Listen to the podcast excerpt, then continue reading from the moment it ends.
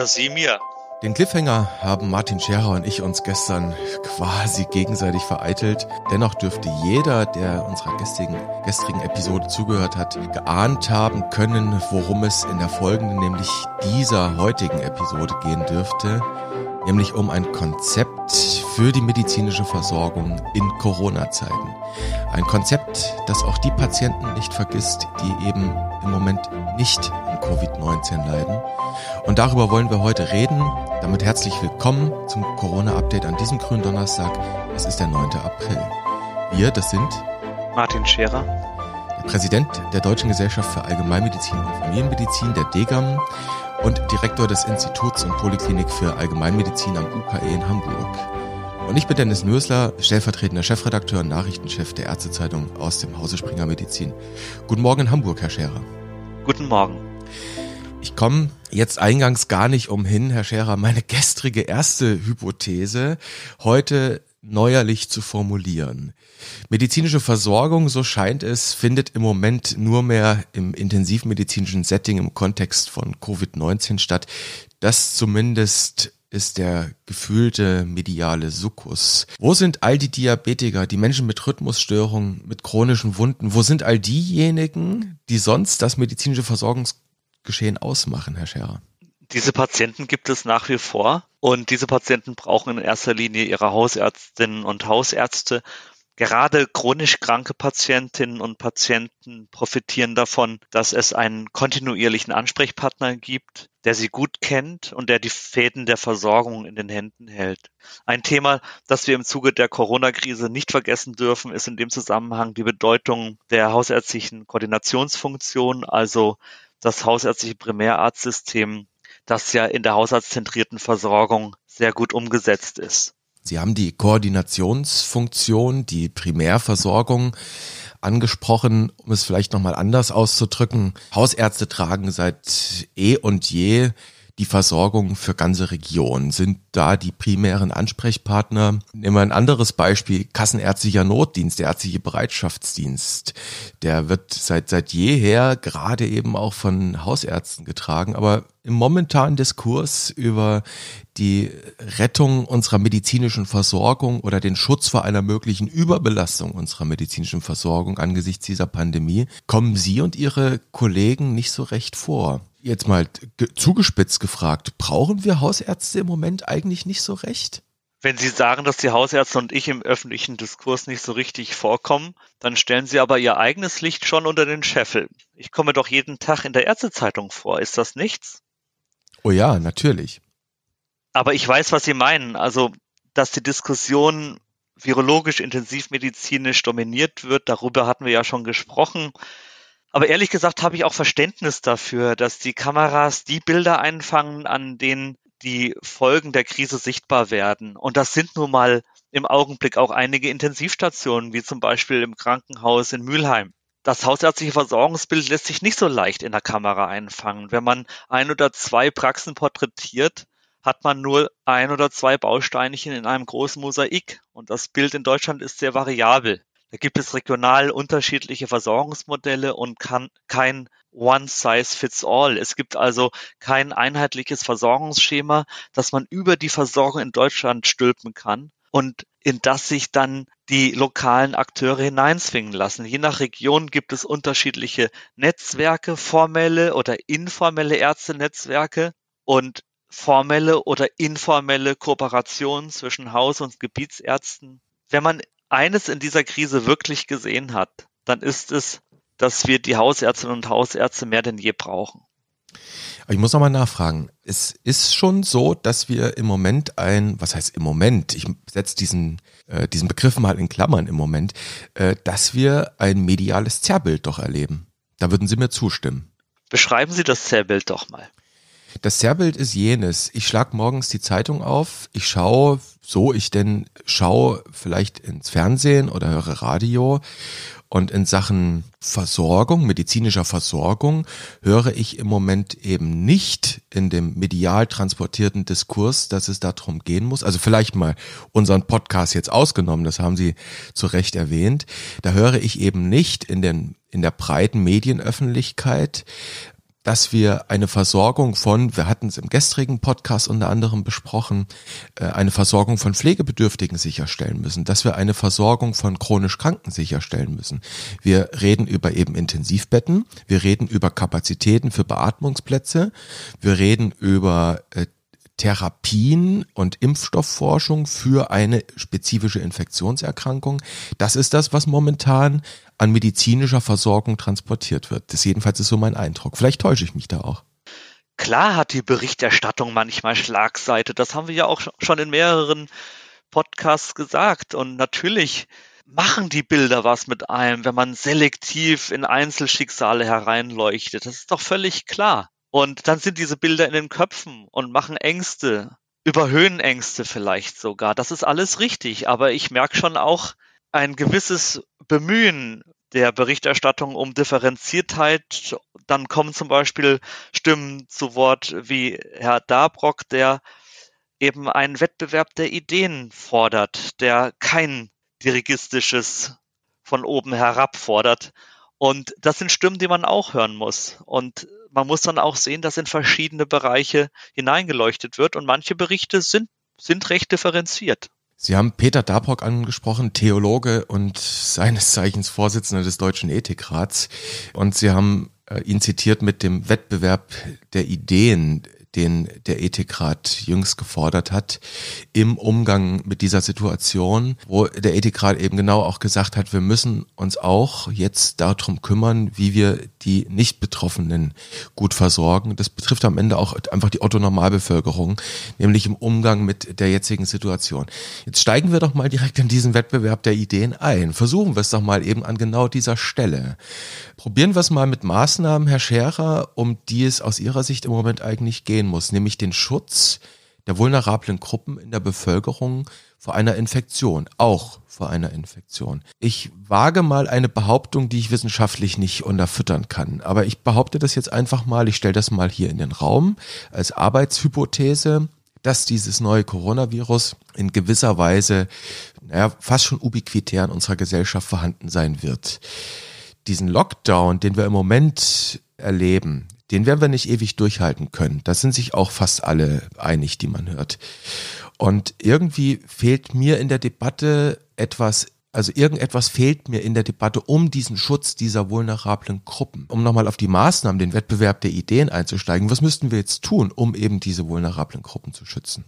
Ja, vielleicht fehlt Ihnen zum Beispiel, dass die Identifikation der vulnerablen Risikogruppen nicht ganz einfach ist und dass die Hausärztinnen und Hausärzte ihre vulnerablen Patientinnen und Patienten aufgrund der erlebten Anamnese und des oftmals jahrzehntelangen Arzt-Patienten-Verhältnisses gut kennen und es deshalb keine Versorgungsmodelle geben darf, die in diese Arzt-Patienten-Beziehungen eingreifen.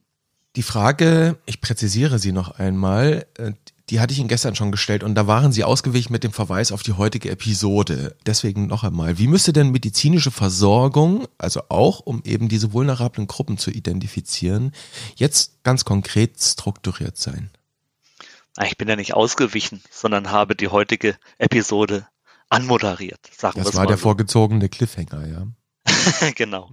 Nein, aber im Ernst. Also, wenn es nur so einfach wäre, in diesen hochdynamischen Zeiten da ist wenig sicher und es gibt wenig Gewissheiten und es sollte niemand den Eindruck erwecken, als hätte er oder sie die Weisheit mit Löffeln gefressen. Auch wir nicht. Und deshalb brauchen wir eben diesen Wettbewerb der Ideen. Und der Wettbewerb findet in den Regionen statt. Dort liegt der Erfolg in der Bewältigung der Krise. Welche regional unterschiedlichen Modelle gefunden werden, hängt von den lokalen Netzwerkstrukturen ab, von den Akteuren, die da aufeinandertreffen. Was für die eine Region oder das eine Bundesland gut ist, funktioniert im anderen Bundesland möglicherweise nicht. Und wichtig ist, dass die Kolleginnen und Kollegen vor Ort nicht das Gefühl kriegen, dass über ihre Köpfe hinweg regiert wird, für jede Systemintervention gilt, und hier sind wir wieder im Bereich der interventionellen Versorgungsforschung, dass die lokalen Akteure mitgenommen werden müssen. Wenn es also darum geht, Corona-Schwerpunktpraxen zu machen, Fieberambulanzen, Konzentration von Verdachtsfällen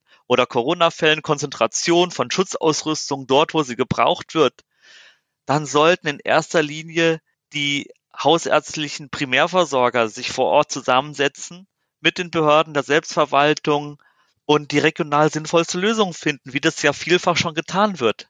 Ein Beispiel ist zum Beispiel das Heidelberger Modell, in dem sich Hausärztinnen und Hausärzte, die ein Alten- und Pflegeheim versorgen, wie in einer Art Qualitätszirkel zusammenschließen, ein Team bilden, sich hinsichtlich der Versorgung gut absprechen, wer übernimmt welchen Bereich im Altenpflegeheim, wie organisieren wir den Infektionsschutz und so weiter. Das sind Modelle, die wir brauchen. Sie haben die, dieses eine Beispiel jetzt nur genannt, das ich vermute einmal Pass pro Toto für sehr viel mehr Beispiele steht, nämlich dieses Heidelberger Modell, dass man sich gemeinsam hinsetzt mit den Primärversorgern oder dass die Primärversorger sich mit anderen Berufsgruppen hinsetzen, Teams bilden, sich die Arbeit aufteilen und sich vor Ort überlegen, wie können wir das jetzt organisieren? Wie können wir Heimversorgung machen? Wie können wir vulnerable Gruppen versorgen und alle anderen? Jetzt haben wir aber auch andere Beispiele. Ich denke da nur an Bayern. Dort hat die Politik gemeint, die Landesregierung vor einiger, vor zwei Wochen zu entscheiden, wir machen jetzt mal bitte die ambulante Versorgung von Staatswegen und da sind sogenannte Versorgungsärzte eingesetzt worden die jetzt in den Regionen bis hin zu Dekreten die Versorgung neu strukturieren sollen. In Nordrhein-Westfalen ist es wohl vom Tisch, was man heute am Donnerstagmorgen gehört hat. Da gab es ähnliche Vorschläge ursprünglich. Also das, was in diesen Beispielen passiert, widerspricht ein wenig dem, was Sie gerade beschrieben haben, wo man es vor allem von den Primärversorgen abhängig machen sollte. Ob und wie das der Fall ist, kann ich von Hamburg aus nicht beurteilen. Also ich wollte jetzt nicht Bayern oder NRW bewerten, sondern vielmehr darauf hinweisen, dass sich die lokalen Hausärzte mitgenommen fühlen müssen. Ob das der Fall ist, weiß ich nicht. Ich weiß äh, aus Schleswig-Holstein, dass es da sehr kritische Stimmen gibt und wirklich auch berechtigterweise kritische Stimmen von Hausärztinnen und Hausärzten, die sagen, warum gibt es da jetzt plötzlich einen zentral organisierten Besuchsdienst wo nicht der langjährige Behandler dann eingebunden ist, sondern jemand anders hinfährt. Stattdessen soll man irgendwelche Patienten, die man nicht kennt, telefonisch monitoren, wo sozusagen in die Versorgung eingegriffen wird, ohne dass die, die vor Ort das schon seit vielen Jahren machen, das Gefühl haben, das passt zu uns, das wollen wir so. Ich glaube, es ist wichtig, diese Stimmen einzufangen, systematisiert einzufangen und an diesen Stimmen würde ich es dann auch festmachen. Eine zentrale Organisation der, Ver der Versorgung scheint mir so ein wenig der Versuch der Politik, etwas in den Griff bekommen zu wollen, was drohen könnte, aus dem Ruder zu laufen. Also dieses, wir müssen jetzt hier mal was anpacken und wir müssen was organisieren. Ich will es nochmal anders formulieren. Wollen Ihre Kollegen, wollen die Hausärzte in Deutschland nicht einfach nur ihre Patienten behandeln? Und wechseln wir die Perspektive? Wollen wir als mögliche Patienten in der Republik nicht einfach nur unsere Hausärzte wieder haben, zu denen wir teils über viele Jahre oder Jahrzehnte eine Beziehung aufgebaut haben? Ja, klar wollen wir das, wir Patienten. Und klar wollen Sie das, die Hausärzte. Und klar ist das doch vielfach auch so. Das sind gewachsene Arzt-Patienten-Beziehungen. Deshalb muss man sehr vorsichtig damit sein, die lokale Versorgung leichtfertig umzuorganisieren und in diese gewachsenen Arzt-Patienten-Beziehungen einzugreifen oder sie gar auseinanderreißen zu wollen. Es ist auch Ressourcenverschwendung, wenn plötzlich im Rahmen zentraler Versorgungsmodelle Patientinnen und Patienten von Ärzten behandelt werden sollen, die sie gar nicht kennen. Aber wir sollten die Hausärztinnen, Hausärzte auch nicht unterschätzen hinsichtlich ihrer Verantwortung, die sie seit Jahrzehnten tragen. Wer hat denn die Patienten von der Wiege bis zur Bahre?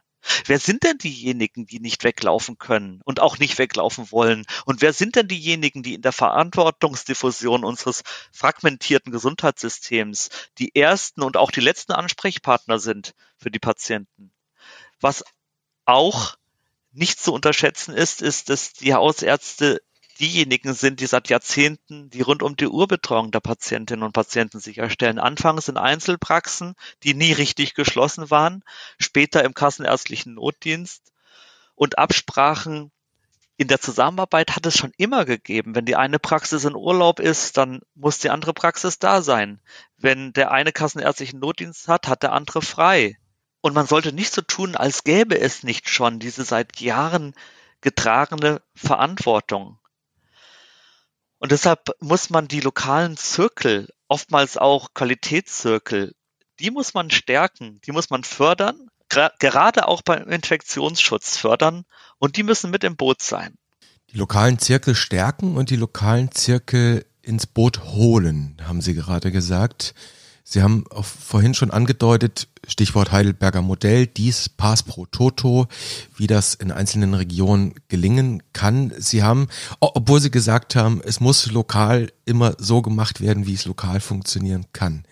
Ich möchte nochmal versuchen, die Frage global konkret zu stellen, wie solche lokalen Dinge jetzt konkret gestaltet werden müssten. Ja, möglicherweise habe ich die Beantwortung dieser hübschen Frage schon vorweggenommen. Also die lokalen Netzwerke, die können formell sein oder informell. Das können formelle Ärztenetze sein, die es vielfach gibt. Es können aber auch lockere Zusammenschlüsse sein, Qualitätszirkel, Stammtische, die jetzt nicht mehr ja, als Stammtisch praktiziert werden, sondern im Rahmen der Digitalisierungsmodelle, die wir haben. Oder das Heidelberger Modell, wo verschiedene Ärzte eines Alten- und Pflegeheims sich zusammenschließen. Da gibt es ganz vielfältige Modelle und auch lokale Krisenstäbe, in denen ÖGD drin ist, Vertreter der Selbstverwaltung und dann eben auch Vertreter der hausärztlichen Netzwerke.